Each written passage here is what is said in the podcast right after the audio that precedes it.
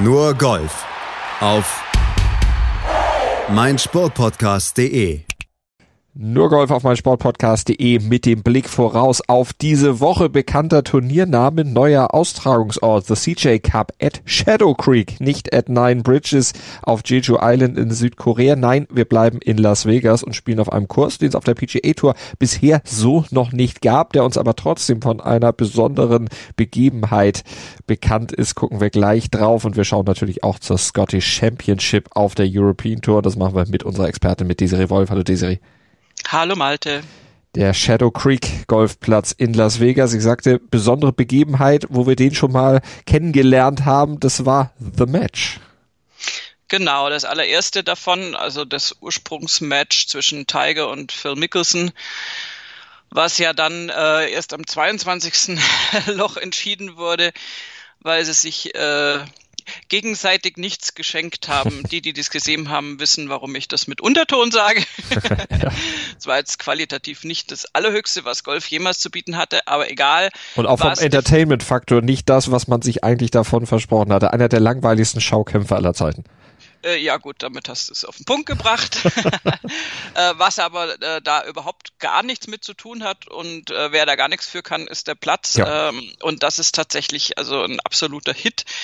Und das ist äh, toll, also natürlich schade für Südkorea und auch schade für die südkoreanischen Spieler, die dort ja zum Teil äh, zu Hause sind. Ähm, ähm, auf dem Platz dort, aber äh, dass wir natürlich jetzt ein richtiges Turnier und nicht nur The Match ähm, in Shadow Creek sehen dürfen, ist tatsächlich eine tolle Sache, mhm. weil dieser Club sowas von privates, privater geht's eigentlich gar nicht mehr. Genau, der lässt nicht jeden rein, aber in dieser Woche eben die PGA Tour als Ausweichort, du hast es eben gesagt, für Südkorea. Es sind trotzdem elf Südkoreaner im Feld und zwei, die südkoreanerischen Ursprungs sind. Schwieriges Wort.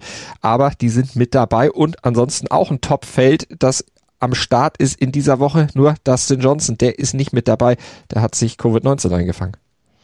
Genau, ähm, der hat es ja in den letzten Wochen nicht gespielt und ähm, wäre als hoher Favorit zu dem Turnier gereist musste sich jetzt aber rausnehmen, wird auch im nächsten Turnier nicht starten, weil er diese zehn Tage Quarantäne jetzt antreten muss und ähm, sagt natürlich, also er hat leichte Symptome entdeckt bei sich, deswegen auch da den Test gemacht mhm. und ähm, durchläuft jetzt das Protokoll, was praktisch gemacht werden muss auf der PGA Tour und wird eben auch nächste Woche nicht spielen und hofft natürlich, das ist klar, sagt jeder, ähm, dass er bald möglichst wieder voll einsatzbereit ist. Wir drücken die Daumen, wünschen natürlich gute Besserung. Aber ansonsten ist ein sehr, sehr starkes Feld beisammen. Bevor wir darauf eingehen, lass uns über den Platz sprechen. Du hast schon so ein bisschen anklingen lassen. Wirklich toller Platz. Ein Platz, der ja aus der Wüste quasi aus dem Boden gestampft wurde. Ja, das ist wieder eine der, äh, ich nenne es dann doch kritisch Perversitäten des, des Golfsports. Ja. da darf man aber auch gar nicht irgendwie aus ökologischer Sicht äh, rangehen. Ähm, ja, nimm ein Stückchen Wüste, ein größeres Stückchen Wüste in der Nähe von Las Vegas ähm, und äh, sag zu einem Golfplatzdesigner, mach was draus, äh, Geld spielt keine Rolle und dann kommt sowas bei raus. Das ist die Kurzform. Es geht um den Casino-Magnaten Steve Wynn und der hat äh, in den 80ern tatsächlich wirklich also alle alles an Geld da zur Verfügung gestellt, um einen Traumgolfplatz zu bauen, der wirklich, also mit privatem Club meine ich jetzt nicht, dass da hunderte Mitglieder sind, so wie zumindest ja ähm, in anderen privaten Clubs auf dieser Welt. Das war zu Beginn, war das sein Baby und da hat, da kam auch nur drauf, wenn er äh, davon wusste. Also das, das waren wirklich, also wir sprechen von ganz vereinzelten mhm. Leuten. Da war mal äh, George W. Bush äh, zum Fischen dann auch an irgendeinem äh, Teich äh, auf dem Platz und da sind natürlich Casino äh, Gäste, wenn sie dann wahrscheinlich den Jackpot gewonnen haben, keine Ahnung, oder eben nicht. Oder auch mal Berühmtheiten auf dem Platz unterwegs gewesen, aber alles, also handverlesen trifft es, glaube ich, ja. ganz gut. Und dann wurde der Platz letztendlich äh, verkauft ähm, an MGM. Seither ist es ein bisschen einfacher, da drauf zu kommen. Wenn man in dem Hotel dann logiert, kommst du mit äh, flockigen 600 Dollar äh, Green Fee auch auf den Platz. Oh, ähm, aber es ist Bitte? Schnapper, absolutes. Schnapper, ja, ja, ja. Also immerhin nicht so teuer wie Pebble Beach. Aber also es ist immer noch ein sehr kleiner Kreis derer, die da die äh, Gelegenheit haben, drauf zu spielen. Und der Platz ist eben auch so designt, um jetzt mal auf das Golferische zu kommen. Ähm, das ist äh, relativ faszinierend, weil äh, Tom Fazio, der den Platz äh, designt hat, hat den wirklich so gebaut. Äh, das sind an der richtigen Stelle Bäume, da werden die, die sind relativ viele Höhenunterschiede, so dass du einfach, ähm, also wie wurde so schön gesagt, du hast äh, ja ähm, einen berühmten Spieler auf einer Bahn und der auf der nächsten Bahn sieht den einfach das, den mhm. ganzen Kurs über nicht, weil das so sichtbeschränkt ist. An um die Grüns rum sind zum Teil Bäume dann so gepflanzt, dass du kein Problem mit der einstrahlenden Sonne hast, also mit dem Gegenlicht und so. Also es ist, es ist wirklich, es ist Hammer, was, was die da ähm, berücksichtigt haben oder was Tom Fasio sich da ausgedacht hat, äh, für natürlich teuerstes Geld, das ist ganz klar, aber wir haben da einen Vorzeigegolfplatz, der mit Sicherheit dem Turnier jetzt einen angemessenen Rahmen bietet und uns als Zuschauern auch eben, wie schon vorhin gesagt, so ein bisschen die einmalige Gelegenheit, abgesehen von mhm. The Match, was vielleicht nicht jeder bezahlt hat, da angucken zu dürfen, mal diesen Golfplatz zu sehen der sich da äh, in der Nähe von Las Vegas in der Wüste erstreckt und mit Wüste gar nichts zu tun hat. Also du ja. denkst da eher an äh, South Carolina oder North Carolina Setting, du denkst äh, fast schon an Augusta. Ist im Prinzip eine perfekte Masters-Vorbereitung, weil der Platz relativ viele Ähnlichkeiten hat, auch von den Grassorten her mhm. zu Augusta. Du hast und ja auch schon gesagt, äh, das ist äh, ökologisch nicht unbedingt sehr sinnvoll, also sehr viel Wassereinsatz, der da vonnöten war, um diesen Platz dann so hinzustellen, dass man da äh, ja wirklich ein Fleckchen Paradies mitten in der Wüste Wüste dann irgendwo hat. Ja, also wie gesagt, das kann man äh, pervers oder ökologisch nicht sinnvoll empfinden. Ökologisch nicht sinnvoll ist es definitiv. Ähm, ja, der Platz ist jetzt nun mal da und das Turnier findet jetzt nun mal drauf statt. Insofern äh, machen wir das Beste draus ja. und freuen uns drauf, das anzugucken. Justin Thomas hat uns erzählt, was er da von den Grüns und vor allen Dingen auch vom Platz erwartet. Going to be very dependent on how it's set up. The greens are are very severe, and if they, uh, I mean, it, it's not it's definitely not overly difficult, but if it's if it's set up hard and, and it gets a little bit firm, then uh, you know it, it's obviously going to play a little bit more challenging. Also eine kleine Herausforderung, wenn es denn fies aufgestellt wird. Naja, es ist nicht nur eine kleine Herausforderung, also da gibt es natürlich Thomas. einen Stretch. ja, natürlich unterschiedliche Ausgangspunkte, die man da vielleicht hat.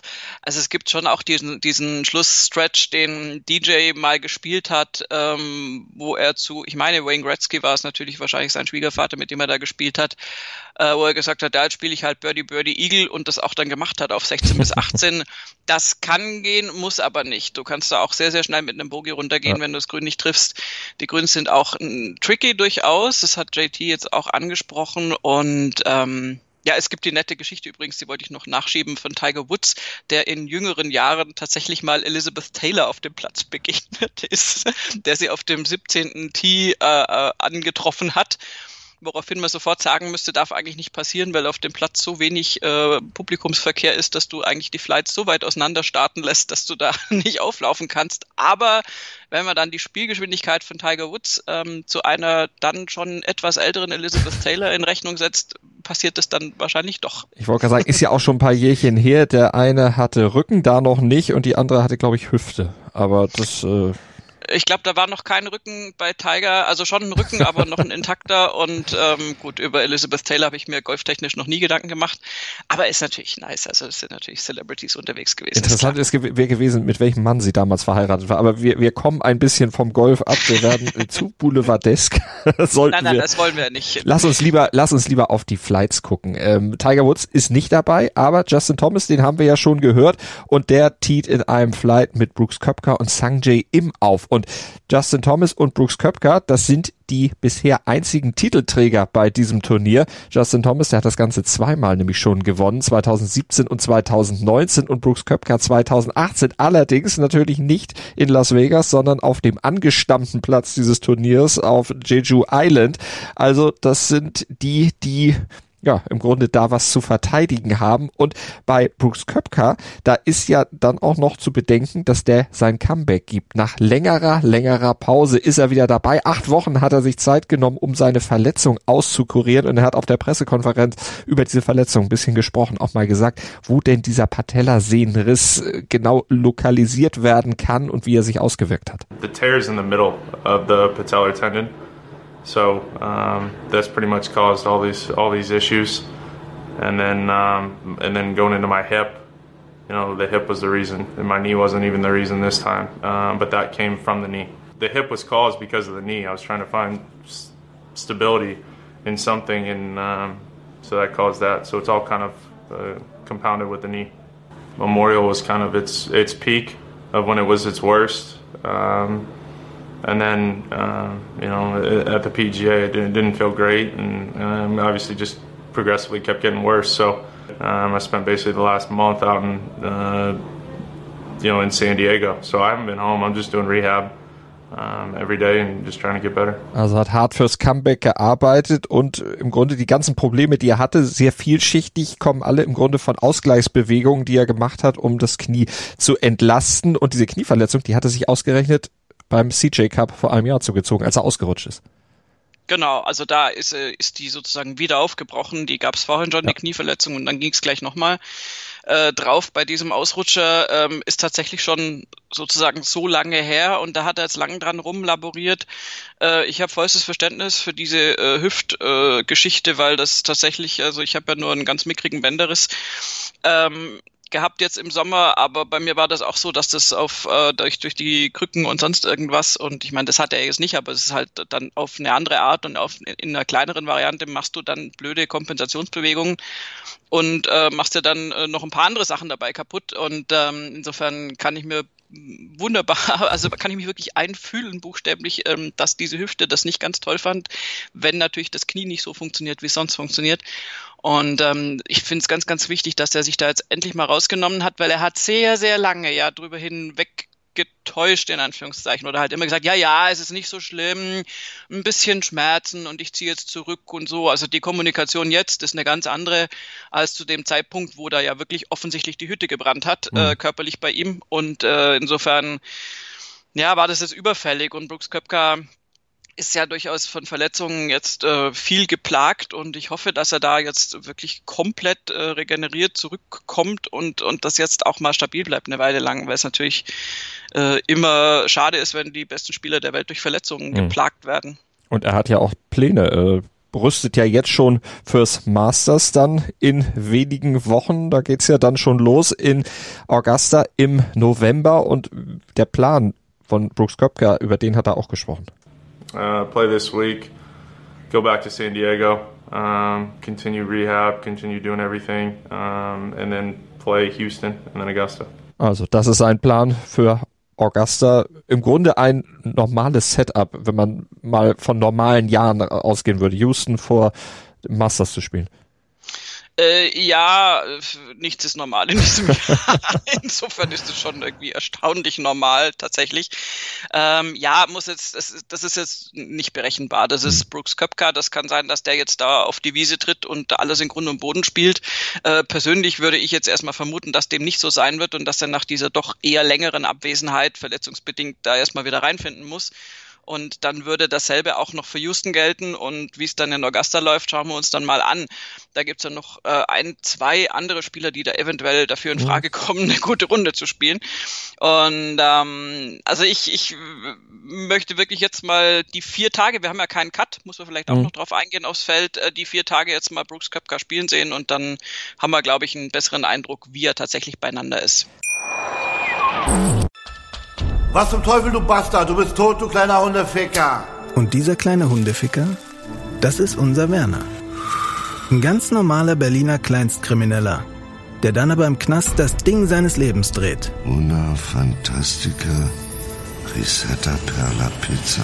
Er klaut seinem Zellengenossen ein Pizzarezept. Aber nicht irgendeins. Und mit dem eröffnet Werner dann die beste Pizzeria Berlins. Doch Werners Glück ist nur von kurzer Dauer. Denn es hagelt Probleme.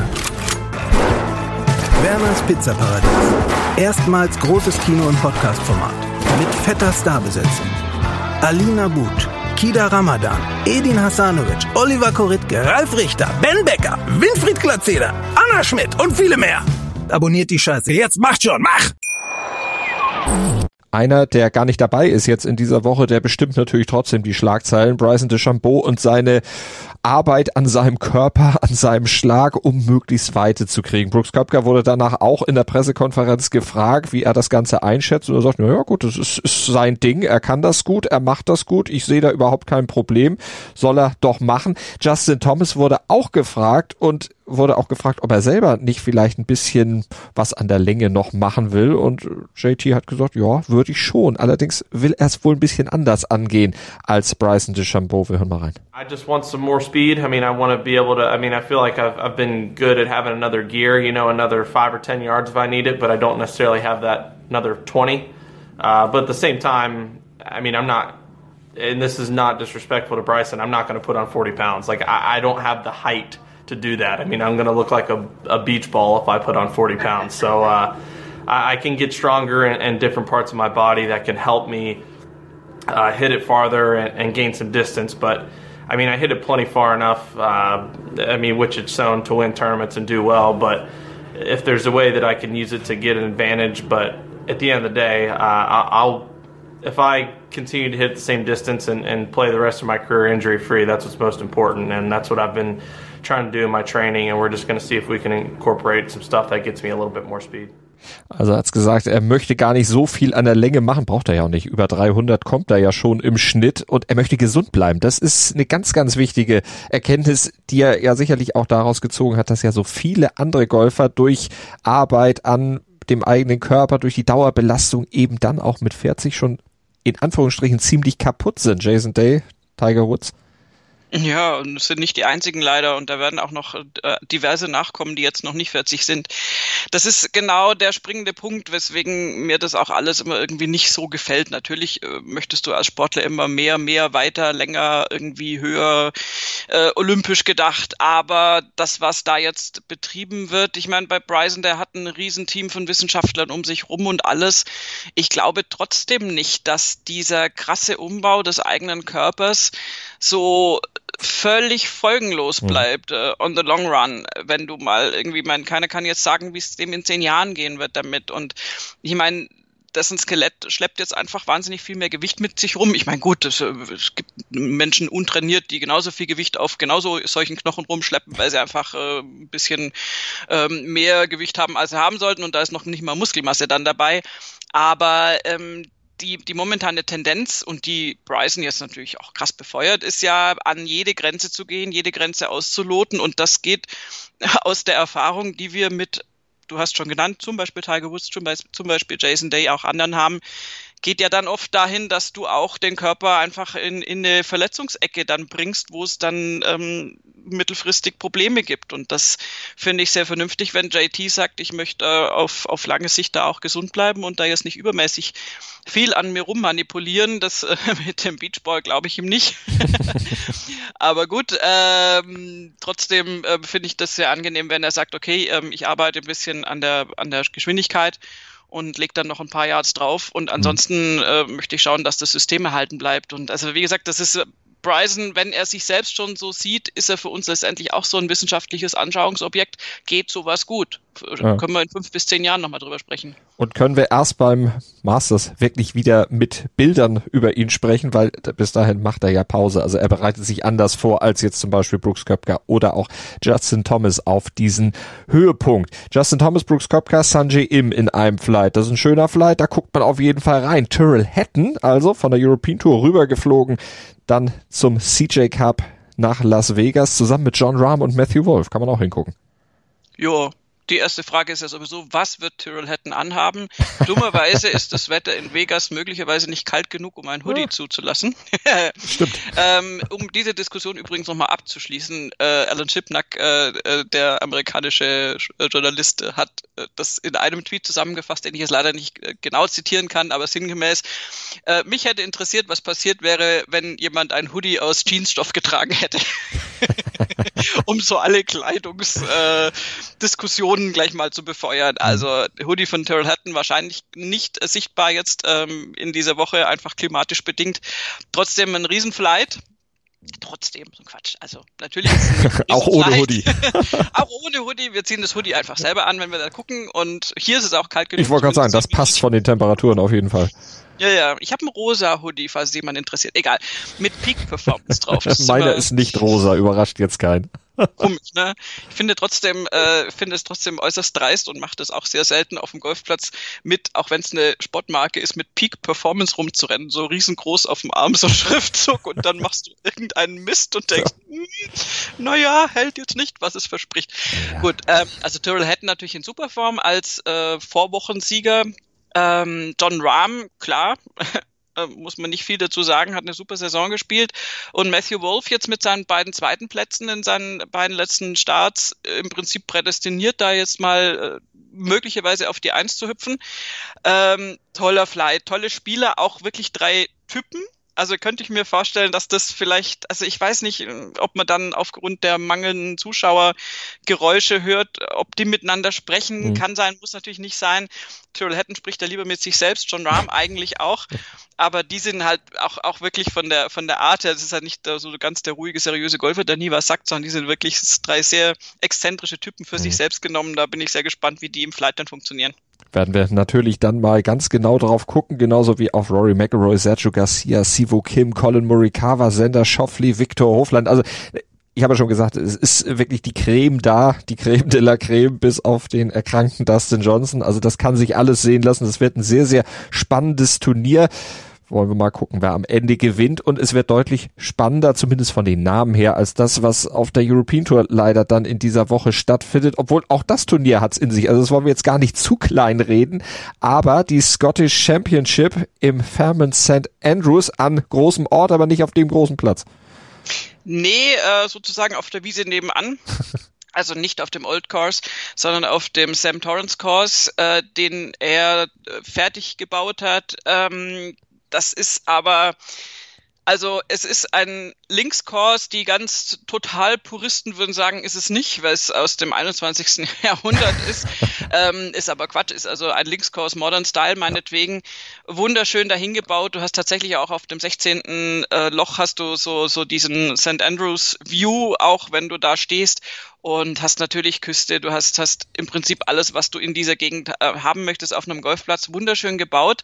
Und dadurch, dass das früher Farmland war und ähm, ja, so ein bisschen auch der, der ursprüngliche Charakter erhalten bleiben sollte, zumindest war das die Idee auch unter anderem von Sam Torrance, ähm, hast du hier tatsächlich noch so diese, diese äh, Stein, ähm, wie sagt man, Steinmäuerchen, mhm. die praktisch die Felder früher, früher voneinander abgegrenzt haben zwischen verschiedenen Bauern.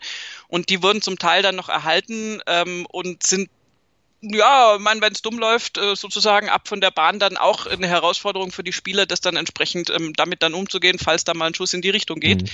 Ähm, macht das Ganze einfach. Ist ein wunderschöner Kurs. Äh, ich krieg äh, extremes Schottland-Fernweh schon die ganze Zeit. Wir haben jetzt ja den, das letzte Turnier im zweiten ähm, UK-Swing. Mhm. Und ähm, auch wenn es natürlich nicht der äh, Old Course ist, ich glaube, das ist ein wunderschöner Golfplatz mhm. ähm, und wir werden da immerhin, natürlich ist die Creme de la Creme aller Creme in in USA und spielt CJ Cup, aber wir haben auch Euro, aus europäischer Sicht äh, durchaus ein ähm, sehr schönes Feld hier in Schottland.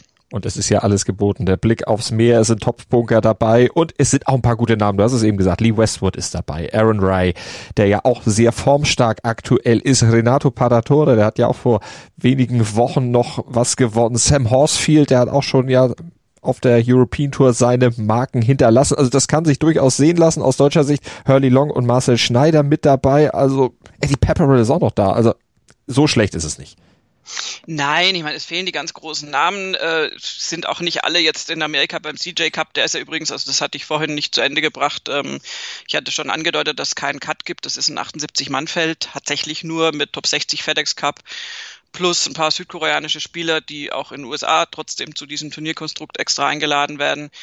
Ähm, plus äh, Sponsors in Whites und das ist tatsächlich, sind in dem Fall diesmal große Namen, weil wir einen Haufen große Namen außerhalb der Top 60 im FedEx Cup haben.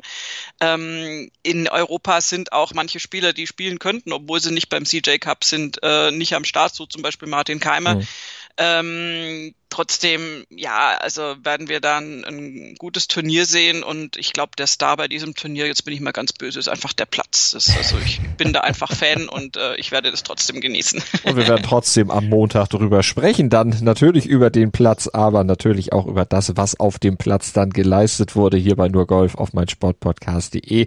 Bleibt uns gewogen, abonniert unseren Nur Golf Feed mit dem Podcatcher eurer Wahl und dann seid ihr am Montag schon wieder von uns bestens hoffentlich auf Stand gebracht, was denn im Golf gerade so gesprochen wird. In dieser Woche eben vor allem über diese zwei Turniere. Montag hört ihr dazu dann mehr von uns, von Malta Asmus und natürlich von Desiree Wolf. Desiree, vielen Dank. Sehr gerne. Nur Golf auf meinsportpodcast.de